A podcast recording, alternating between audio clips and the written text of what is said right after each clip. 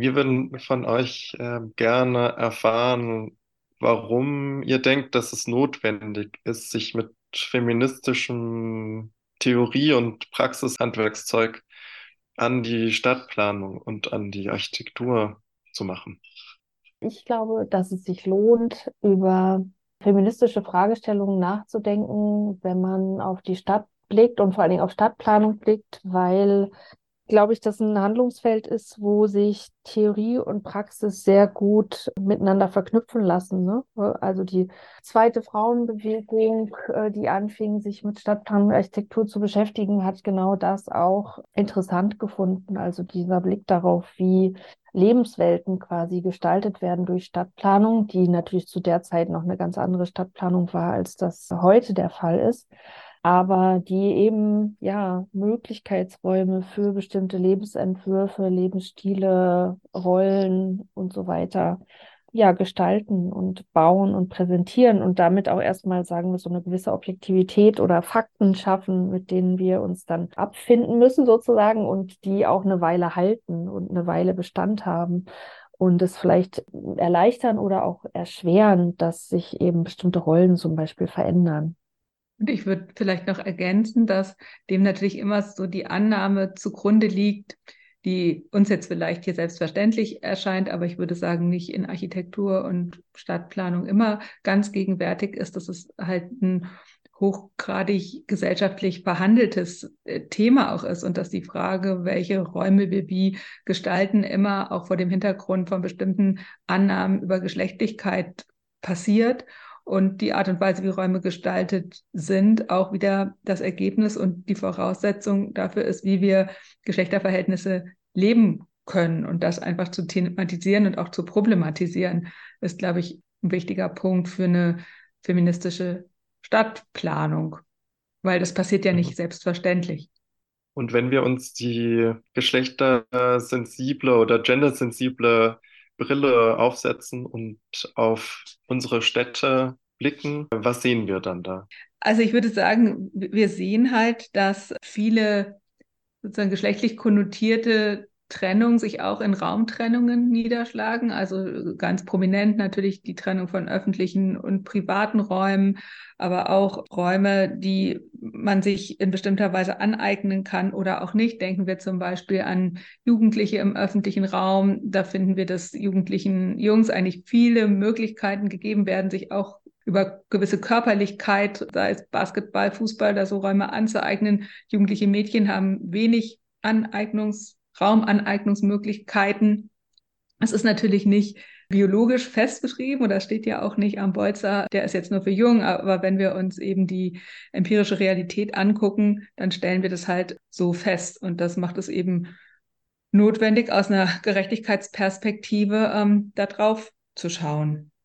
Ja, ich würde vielleicht auch nochmal auf die gebaute Umwelt schauen. Also auch da, wie gesagt, sind ja bestimmte Geschlechterrollenvorstellungen auch eingeschrieben. Also wenn wir bestimmte suburbane Wohngebiete anschauen, also äh, so nach dem Motto Desperate Housewives, also Gebiete, die ja als Wohngebiete konzipiert wurden häufig und eben entsprechend in denen das Wohnen vorherrscht. Aber die Frage ist natürlich, was ist denn eigentlich Wohnen und wer macht da genau was und wer hat vielleicht die Möglichkeit auch Einkommen zu erzielen, wenn die Kinderbetreuung eben nicht so gut ist oder nur vormittags ist. Also dann habe ich andere Möglichkeiten, zum Beispiel einer Erwerbsarbeit nachzugehen. Und äh, wie ist das eigentlich mit der Hausarbeit auch? Wie kann die erledigt werden und so weiter? Also auch in der Hinsicht haben wir heute natürlich häufig noch Strukturen, die eben relativ alt schon sind ne, und relativ lange schon Bestand haben. Und vor dem Hintergrund sind auch neue Projekte wie äh, Neuausweisungen von Einfamilienhausgebieten zum Beispiel nochmal kritisch zu hinterfragen. Also die waren mal die Lösung für eine bestimmte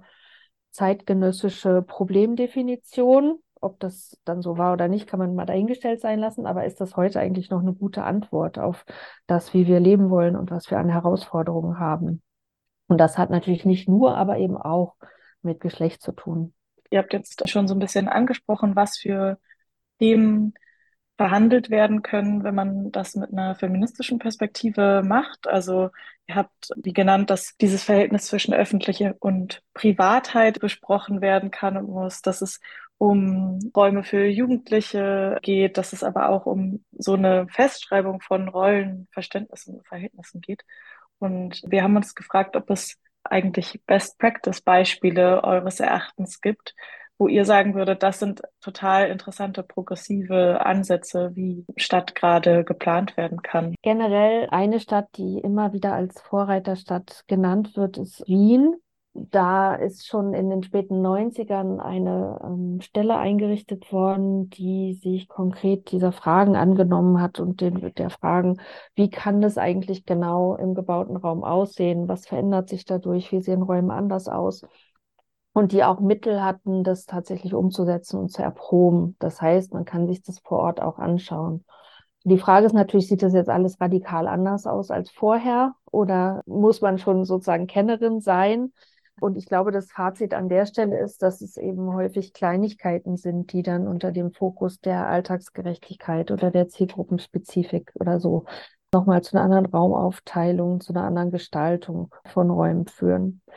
Und aus der Stadt sind auch viele, würde ich sagen, Leitfäden und ja, Insights sozusagen gewonnen worden, wie eine geschlechtergerechte Stadtplanung aussehen kann, unter dem Schlagwort Fair Share City. Also die nennen das nicht mehr unbedingt gendergerechte Stadt, sondern eher so eine faire Aufteilung von städtischen Räumen.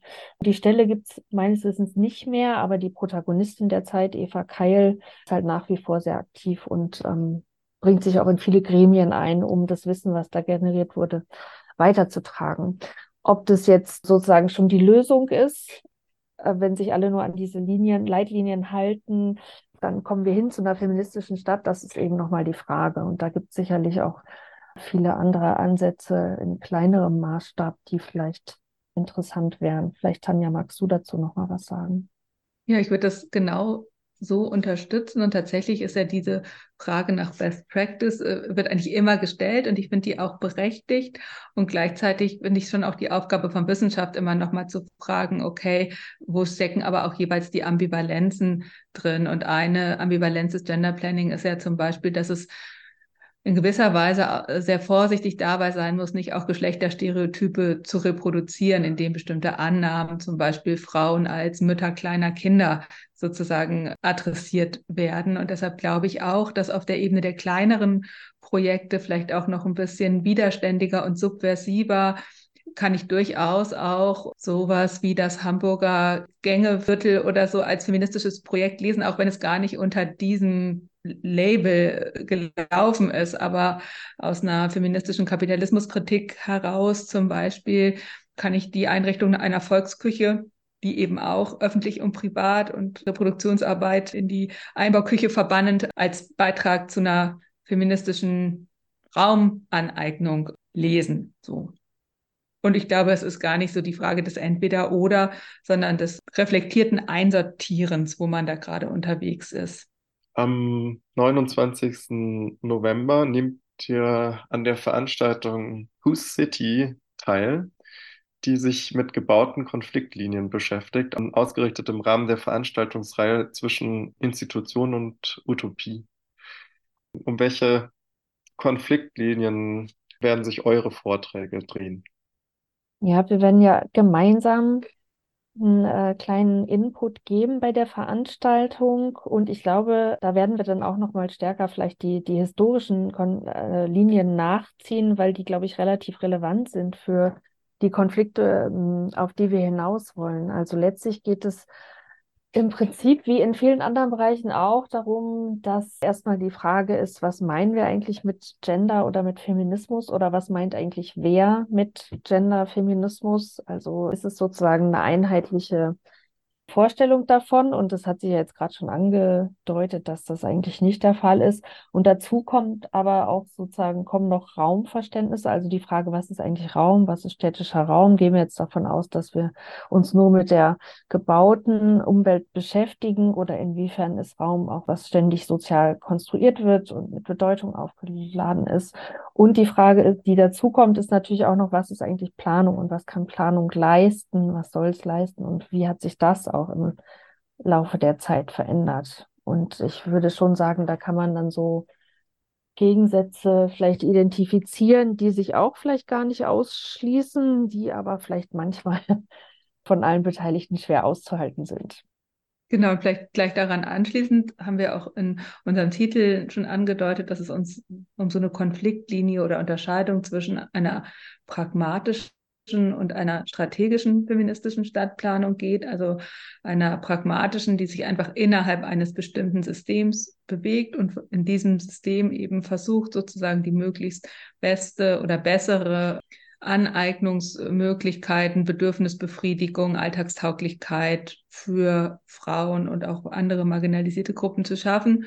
Und eine strategische, die im Grunde nochmal grundsätzlicher auch Macht- und Herrschaftsverhältnisse in den Blick nimmt und darüber aber auch nochmal ein anderes Planungsverständnis natürlich adressiert. Also Planung auch wirklich als Gestaltung nicht nur von gebauten Raum, sondern auch von gesellschaftlichen Verhältnissen. Und dahinter steckt eine Kontroverse, die, in die man immer auch wieder gerät in der Diskussion mit Praktikerinnen, die eben in Ämtern und Verwaltungen sitzen und vielleicht gewillt sind, Gender Planning umzusetzen, in, ähm, in Papiere einzubringen und da aber vielleicht gar nicht der Ort immer ist für solche strategischen Grundsatzüberlegungen. Und deshalb glaube ich, ist auch so ein bisschen eine Doppelstrategie, die man aber auch nur verfolgen kann, wenn man sie als solche expliziert und vielleicht auch streitet an Stellen, wo es für die einen irgendwie zu viel Dekonstruktion ist und für die anderen zu pragmatisch.